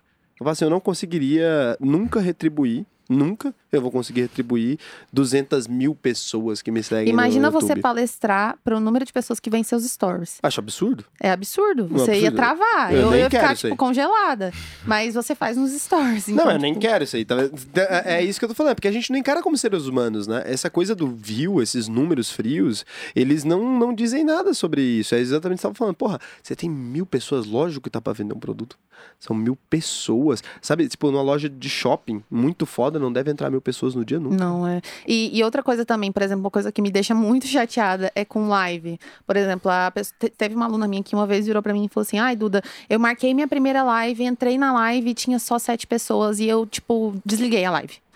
E ela tipo, não fez a live. E eu falei, menina, mas eram sete pessoas. Imagina você numa reunião Porra. com sete pessoas, as sete pessoas olhando para você. E sem poder falar, só para te ouvir. É, tipo, são sete pessoas que pararam. Você não tem esse número de amigos que sai agora e fala assim, porra, você não tem. Você ligar agora para toda a sua agenda telefônica, você não reúne sete aqui. E com a sua atenção, tipo, todo tipo mundo assim, olhando não, pra você. Pra te ouvir, isso que eu tô falando, eles não podem falar. Você vai pegar e falar assim, porra, nós vamos num bar, eu quero sete pessoas na mesa e vocês vão ficar calados, eu vou ficar falando.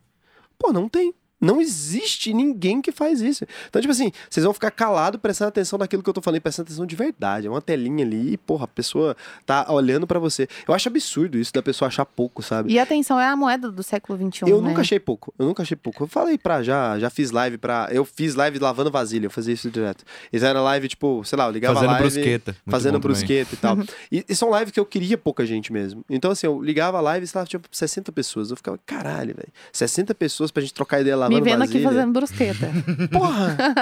e, e eu achava incrível, eu ficava apaixonado naquilo. Eu falava, velho, eu lavar vasilha é a pior coisa do mundo. Tem 60 pessoas assistindo um ser humano lavar vasilha. E, a gente trocando ideia, lavando vasilha, que é uma coisa que eu odeio fazer. E tem essas pessoas que gostam de mim o suficiente pra, pra ficar fazendo isso um tempão, assim. Aí você fala, porra, mas tem 100 mil seguidores. Deveria ter mais gente. E eu falo, não, cara, falando de investimento tem. Mas gente que gosta mesmo de te ouvir, trocar uma ideia, às vezes é menos. E tá tudo bem com isso. Que foda que você pensa assim também. fiquei É, eu acho que. Eu, eu, e outra coisa também, né? Você não esperar você ter muitos seguidores.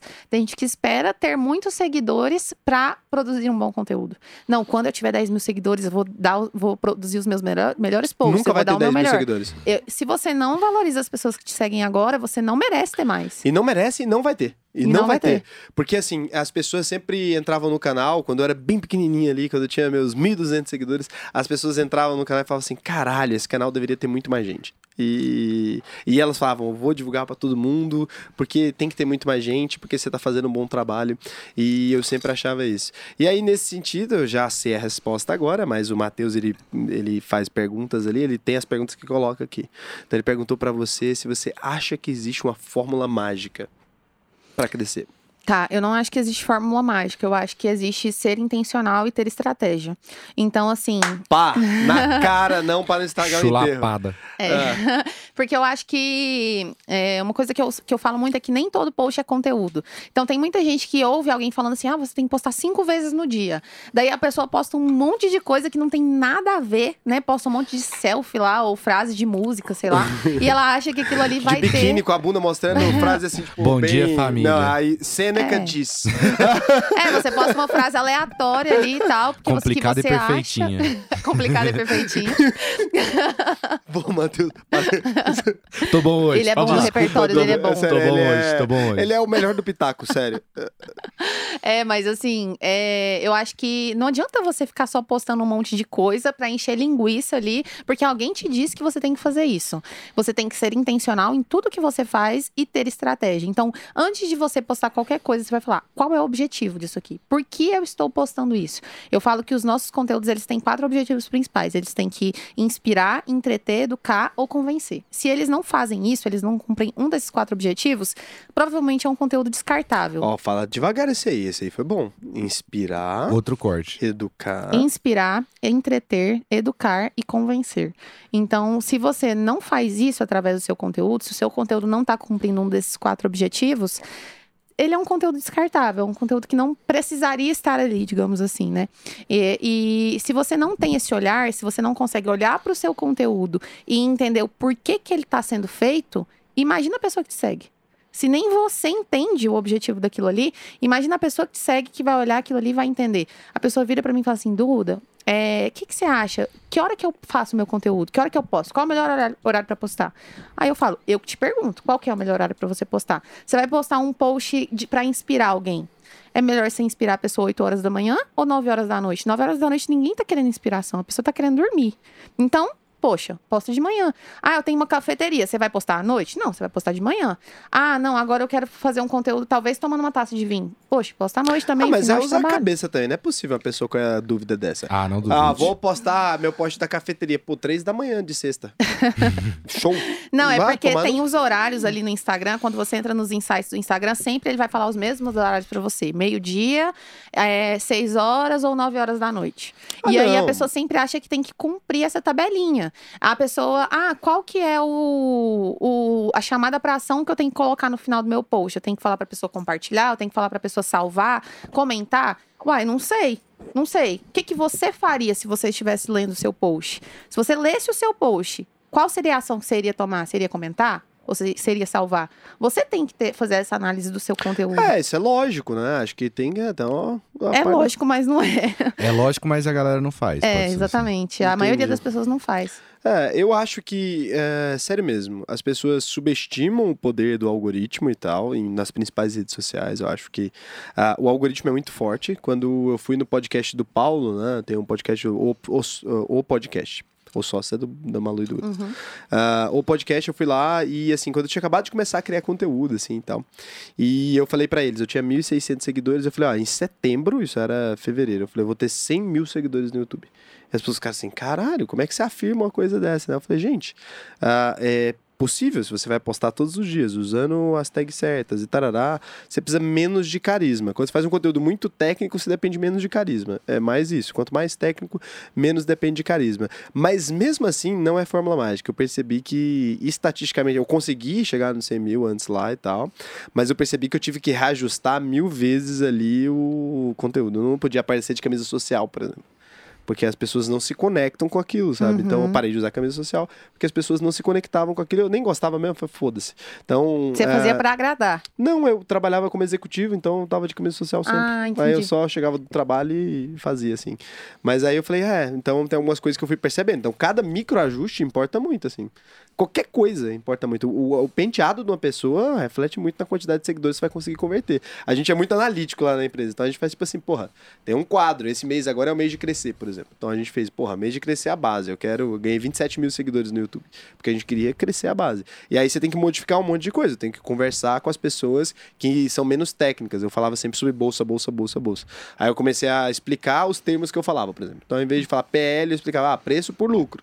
E explicava o que que era. Então, se você quiser crescer, realmente você tem que traduzir o que você está falando. Realmente E se você não tiver clareza de onde você quer chegar, qualquer lugar serve, né? Então, tipo assim, se você não tiver essa clareza, igual você falou, não, agora o meu objetivo é esse. É. Como que você vai dimensionar o que, que você conquistou, o que, que você não conquistou, se foi bom, se não foi bom? Quando eu tô em semana de lançamento, por exemplo, meu objetivo não é ganhar mais seguidores. É, Então, tipo, eu perco seguidores na semana perde do meu porque lançamento, porque eu tô é vendendo. Aí tem gente que fala, nossa, meu Deus, tô perdendo seguidores. Uai, mas você quer ganhar seguidores ou quer vender? É isso. Entendeu? Então você tem que ter a clareza do que, que você está querendo é, alcançar naquele momento, porque aí você consegue avaliar se você teve um bom desempenho ou se você não teve um bom desempenho. Agora, se você faz de qualquer jeito, se você não sabe o que, que você está buscando com aquilo ali, se você não sabe nem qual é a métrica que você tem que analisar na sua postagem, se é salvamento, se é compartilhamento, como que você vai saber se foi bem sucedido ou não? É Não isso. tem como. Já dizia o gato do Alice no País das Maravilhas. Pra quem não sabe pra onde É. quer ir, qualquer caminho serve. a frase do gato na Alice dos Países das Maravilhas é, é utilizada por todos os influenciadores do, do planeta. Todo mundo fala um pouco sobre isso. Ó, temos mais perguntas aqui pra você. Vamos ver. Eu peguei algumas agora dos seguidores aqui um pouquinho. A gente tem a inteligência aqui.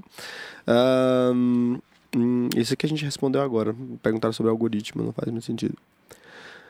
Você acha que ganhar dinheiro na internet é fácil? É uma espécie de caixa eletrônico? Não acho. É, não acho que é fácil, mas eu acho que é mais fácil do que de formas mais tradicionais. Esses dias eu fiquei muito, muito grilada, porque uma pessoa pegou uma foto minha com meu carro novo, que eu trabalhei pra caramba Eu vi pra esse comprar. post. O Kicks eu vi lá É, também. eu comprei meu Caralho, carro. essa mulher cara. foi muito escrota. Você tem uma arroba dela pra gente falar mal dela? Nossa, não, não vou falar mal dela, Não, não. vai gente. falar assim, não. Aqui a gente é na roubou a força do ódio. Bora, bora. Não, a gente vai falar mal. Velho, uma pessoa, eu vou contar a história, que ela não tem ódio suficiente É, pra falta contar ódio, falta ódio. Porra, pelo amor de Deus, eu vi isso aí. Uma pessoa pegou uma foto dela, postou uma foto de uma conquista pros seguidores e tal. Ela postou uma foto dela, ela é ela mesma, né? A e ela é postou uma foto dela, falando assim: olha, gente, que legal, conquistei um sonho e tal. E mostrou uma foto de um carro que ela queria comprar, uma coisa super importante pra ela. Alguém, não lembro, você podia me falar o arroba. Alguém, Vou caçar aqui, peraí. Uma, uma pessoa infeliz, horrível, péssimo ser humano, pegou essa foto e colocou falando como se ela fosse uma aluna de um curso específico para vender curso de marketing digital. Você tinha que falar o arroba da pessoa, não pode Não, não posso assim. falar o arroba, mas chama Cíntia. E aí. é, Chama Cíntia, o sobrenome chama é... Cíntia. Chama Cíntia. Mas Nossa, que assim, eu fiquei muito brava, porque assim, fiquei cara, eu ralei pra caramba. E o curso dela vendia algo que eu não acredito. Que é que é fácil ganhar dinheiro, você ganha trabalhando duas horas por dia da sua casa e tal, com seu celular. É aqueles, aqueles cursos tipo de renda extra e tal, com um marketing muito agressivo, na minha opinião, e que não, vem, e que não é verdadeiro. Não é verdadeiro. É, aparentemente não, ela rouba foto dos outros É, pra ela- fazer. É lógico que não é usou a verdadeiro, foto. Pelo amor de Deus.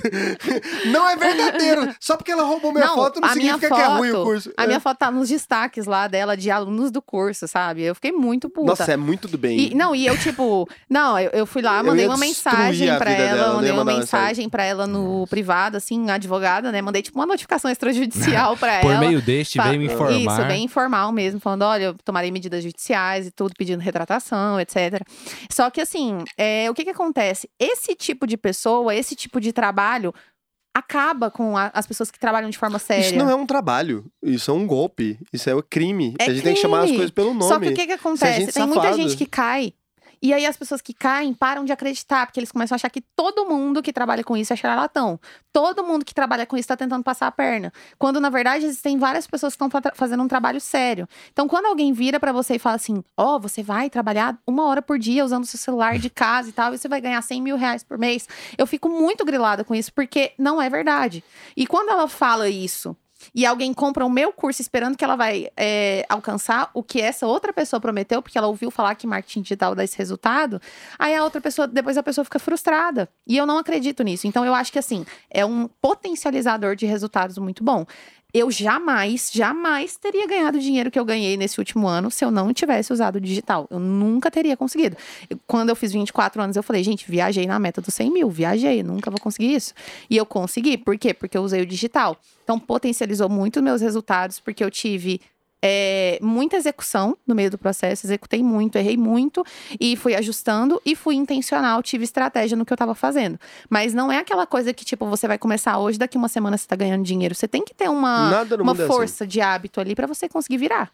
Mas sabe que vocês, todo mundo do digital, vocês têm uma ilusão de que isso acontece porque é digital, mas não é não. Eu sou um cara de mercado tradicional, fui diretor executivo de empresas e tal, e na verdade não, você faria isso em qualquer nicho do mundo. É só porque você acha especificamente que o digital é um grande, sei lá o quê, mas ele potencializa alguma coisa que já existe. Se você fosse uma pessoa do século X e tivesse lá só alguma ferramenta existente para produzir, você teria produzido o mesmo resultado. As pessoas que produzem um resultado específico, elas conseguem replicar esses resultados em diferentes coisas, assim. Não é porque é o Instagram, você não ficou rica porque o Instagram existe, você não ficou rica porque você é do digital, você ficou rica porque tem algumas coisas específicas ali daquilo que você construiu que são replicáveis em qualquer lugar. Não se iluda de achar que isso é só porque é internet ou só porque é sei lá o quê, porque não é. É, a questão do, da internet, do Instagram, é que você consegue atingir mais pessoas do que você Sim. atingiria no offline.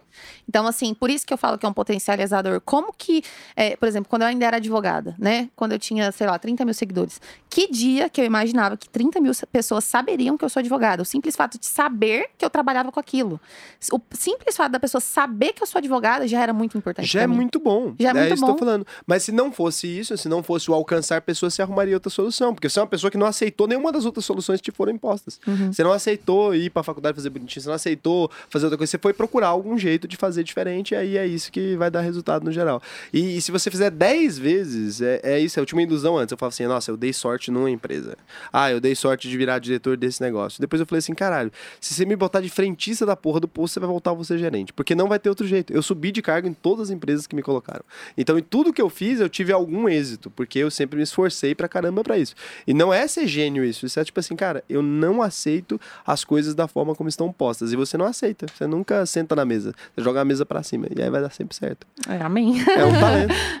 É um talento isso. Isso é um talento que as pessoas pessoas, algumas pessoas têm. Temos mais perguntinhas para você aqui, vamos ver. Uh, você acredita que no futuro os negócios que não são digitais vão continuar existindo? Ou você acha que quem não está na internet vai desaparecer? Eu acredito que as, todos os negócios é, que ainda não estão no online terão que se adaptar ao online uma hora ou outra. Acredito que, claro, que existem algumas exceções, né? Obviamente, até falei para você antes da gente entrar aqui que o escritório que eu trabalhava, o meu chefe deixava eu postar, mas ele sempre me exigiu que eu não falasse o nome do escritório, porque ele não queria. Ele não gostava. Ele não gostava, ele falava: eu não quero, eu não quero que divulgue o escritório, eu quero permanecer anônimo, eu, quero, eu não quero que cheguem pessoas aqui através do Instagram. Então ele tinha essa mentalidade. E tá tudo bem, se para ele funciona assim, ótimo, mas eu acho que principalmente para as pessoas que estão entrando no mercado de trabalho, não vai funcionar muito bem se você não souber divulgar o seu trabalho no Instagram ou em outras redes sociais que possam surgir ou nas outras redes sociais que já existem. Porque é, fica, vai ficar muito difícil de você ser conhecido, considerando que várias outras pessoas do seu mesmo nicho, é, que trabalham com a mesma coisa que, com, que você, estão fazendo esse trabalho. Então, eu acho que se você quer escalar resultados, se você quer ser diferenciado, se você quer ser conhecido, uma hora ou outra você vai ter que parar ali. E isso não significa ser blogueiro. Porque tem muita gente que acha que, não, nossa, agora eu tenho que ser blogueirinha. Então, ah, tem que ser tipo a Pugliese. Ah, eu tenho que mostrar não. minha vida inteira. Ah, não, eu tenho que, sei lá, falar se eu tô mal com a minha esposa. Eu tenho que falar das brigas que eu tenho em casa. Eu tenho que falar do churrasco que eu tive na casa da minha tia no domingo. E não é isso. Não, é isso. É estar no online. É estar no online, Mas é na fazer verdade, as pessoas te conhecerem. eu acho que nem existe mais online e offline, assim. Porque É, realmente hoje em dia. É, não tem como, cara. Como é que você vai falar assim, ah, eu não estou no online? Pô, se eu digitar o nome do seu estabelecimento no Waze vai aparecer? Se eu digitar no Google vai? Não existe essa porra de offline. É, não mais. existe mais você ser totalmente. Não. É, tanto é que há muito. Por muitos anos, o principal objetivo do Instagram era trazer mais pessoas para a plataforma. O principal objetivo do Instagram era ter mais usuários.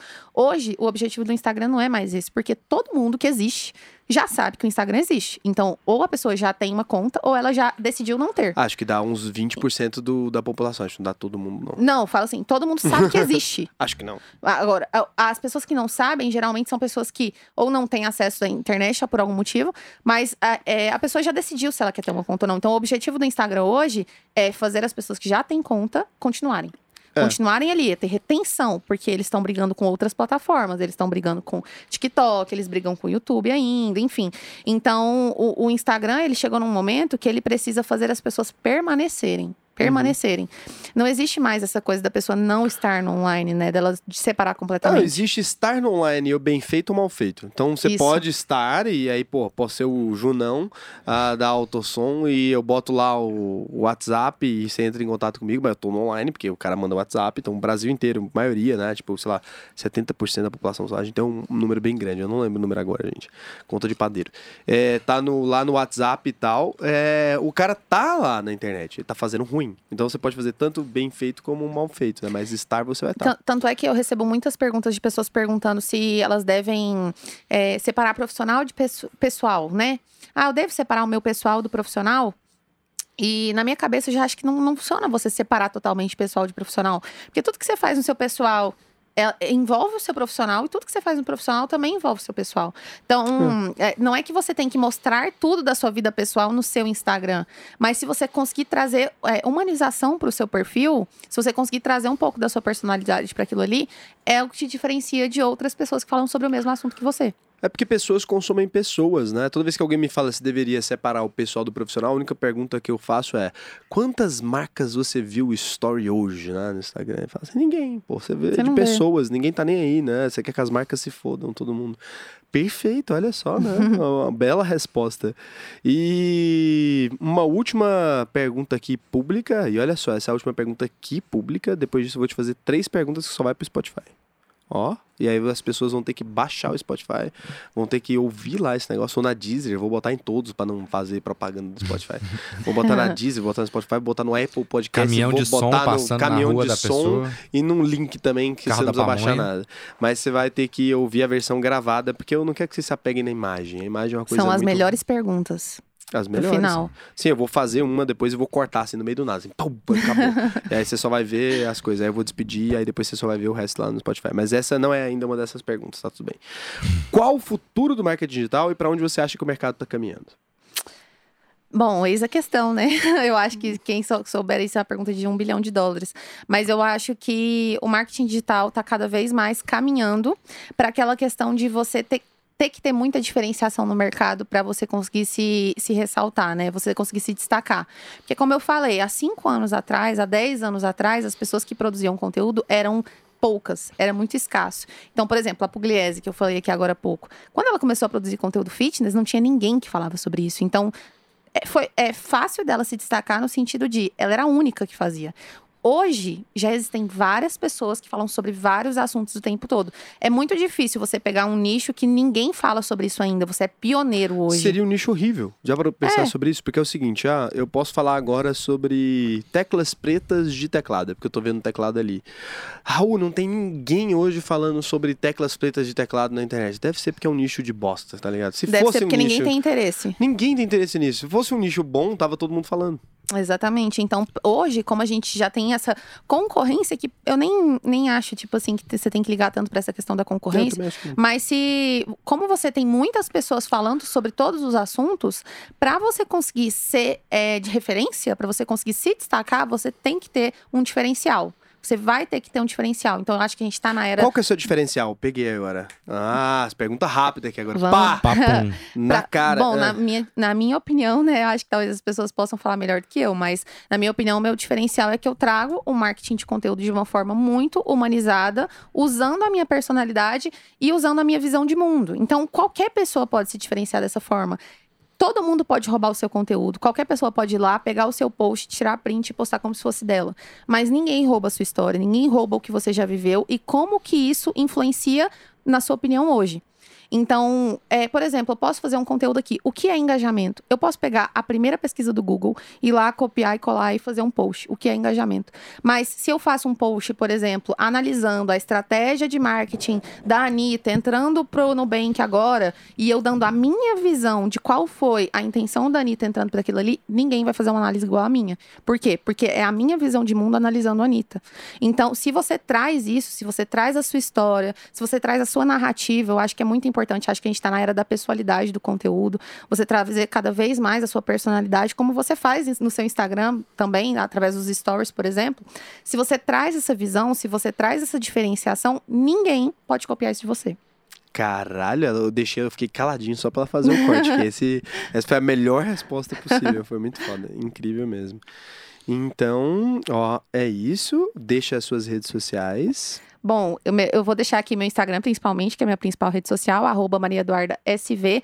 E o meu canal do YouTube, que atualmente não tem vídeos, mas, mas eu faço aulas toda quinta-feira, meio-dia, ao vivo no YouTube. E é maravilhoso, eu vi. Ela fica numa mesa sentada com uma parede vermelha. Uma luzona, É. tá um uma luzona, microfone, pá, pá. tal. É bem legal. Parece que vai ser interrogado, mas não é. Ela vai e faz um conteúdo super legal. É super legal mesmo assistir, gostei Que muito. Eu bom. sempre dou uma pesquisada. Então, essa foi a Duda. Agora, pra quem vai pro Spotify, vai ter mais acesso a coisa. Segunda-feira, né?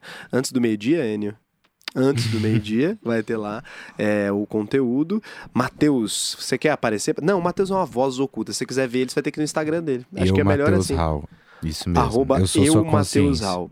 E eu, pra você que é, é- que é on fire da Duda, que eu descobri é o emoji de vocês aí, do. CEO da própria vida. ah, o meu nome é Raul Sena e é arroba o Raul Sena no Instagram. Tem conteúdo de finanças, tem eu falando coisas que eu não deveria falar, mas Tem brusqueta, tem falo. louça. tem busqueta, tem um lavando louça, tem, tem muita coisa, é bem Tem divertido. fake do Tinder. Tem, tem fake Tinder, tem um cara que criou um Tinder meu que é o Marco João, abraço pro Marco Abraço, João. Marcos cara. João. É, Momentos legais. Colocou que eu sou advogado na minha bio. Isso aí foi a maior ofensa que eu já recebi. Mas, beleza, né? A gente aceita. Muito obrigado a todos vocês que estão aí atrás. Vocês não estão vendo, mas tem pessoas incríveis aqui atrás, né? Todo mundo que tá ali com a gente. Ah, qual é o nome mesmo? Bigcast da produção aqui agora, que o Enio decidiu que ele vai produzir mais podcasts incríveis aí na vida. Então, estamos aqui com ele. E é isso, agora a gente vai pro podcast do Spotify que eu vou fazer perguntas pra você. Então a gente pode encerrar, porque você que não assiste, não ouve no podcast, você é Você Vai não ter que ir merece. pro Spotify. Você não merece, vai você não ter que ir pro merece. Spotify. Fazer um suspense aqui. Ou pra Deezer ou pra Apple Podcast. Então, Vocês não fazem ideia da pergunta que ele vai me fazer agora, gente. é muito comprometedora. Meu Deus. Maravilhoso. Então vamos lá, agora a gente tá aqui no conteúdo extra aqui, só pra quem tá ouvindo no Spotify, ou eu menti e simplesmente coloquei no YouTube, eu tenho essas canalices. É, é foda. E eu tô aqui com a Duda e eu vou fazer agora algumas perguntas. A primeira pergunta, que ela pode se recusar a responder, aí a gente corta e finge que não aconteceu. Ah, quanto foi seu maior faturamento em um lançamento? Vixe, Maria. Meu maior faturamento no lançamento foi o último que eu fiz agora em junho. A gente fez faturamento de 920 mil. Uau, ela respondeu. Você quer realmente manter a resposta? Se Sim, quiser, a gente tem pode problema, cortar não. Tá bom. É só Spotify, ninguém ouve, relaxa.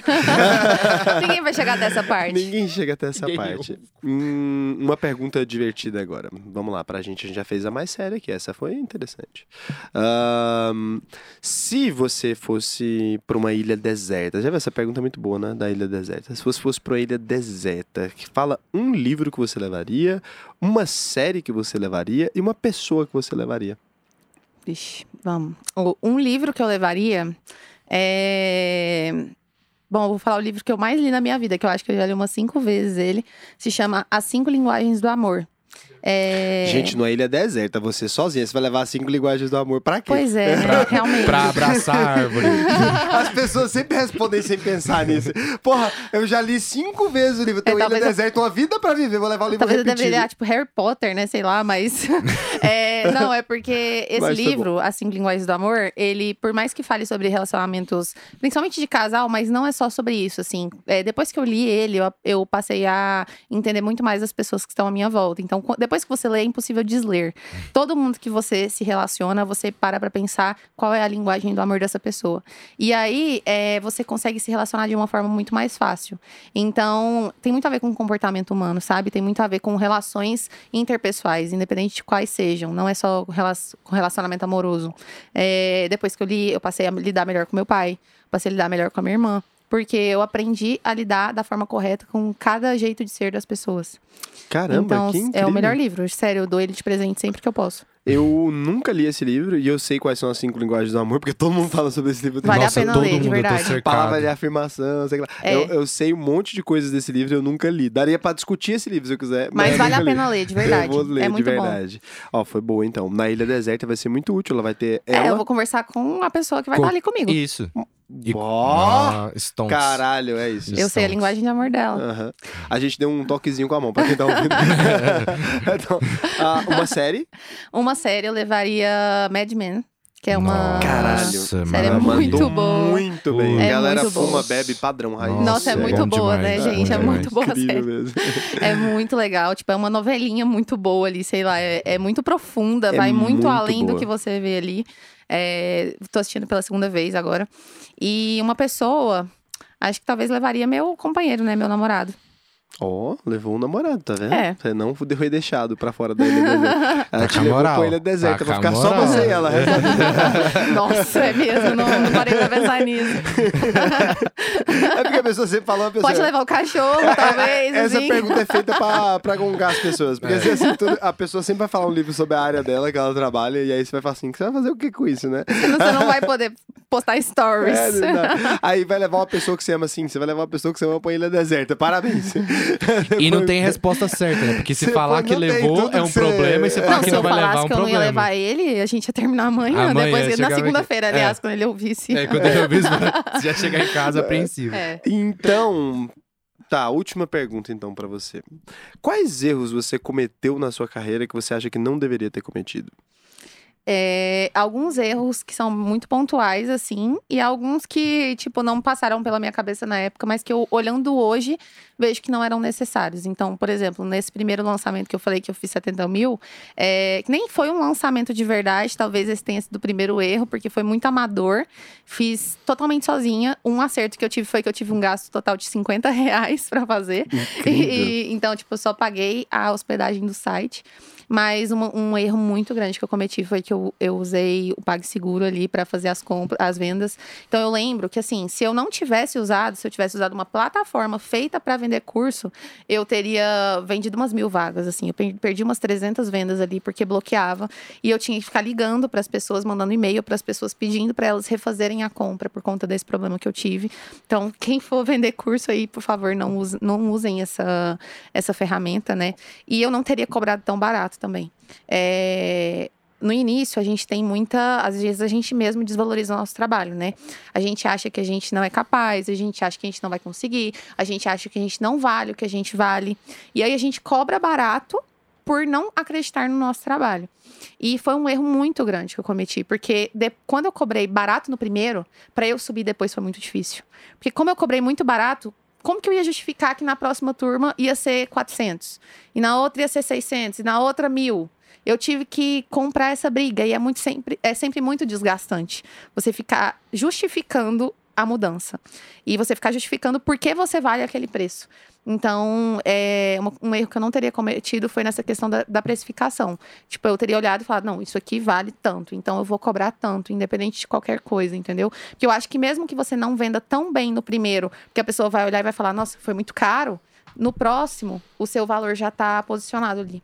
Faz muito sentido. Então, conversamos aqui hoje com Duda Vieira. Muito obrigado de verdade pela participação. Muito obrigado por ter vindo. Foi Muito obrigada ótimo. eu, foi muito bom. Adorei os drinks. É isso. Adorei os drinks. Podcast é uma Adorei os merda, drinks, mas gente, eu foi moleque chato pra caralho. Então vamos. é isso, Mateuzinho. Dá tchau aí pro, pra Tchau, convidada. meu querido ouvinte que está aí na manhã de sol, Ah, indo não, para querido o trabalho. ouvinte, você não vai meter essa, não. É isso, tchau então.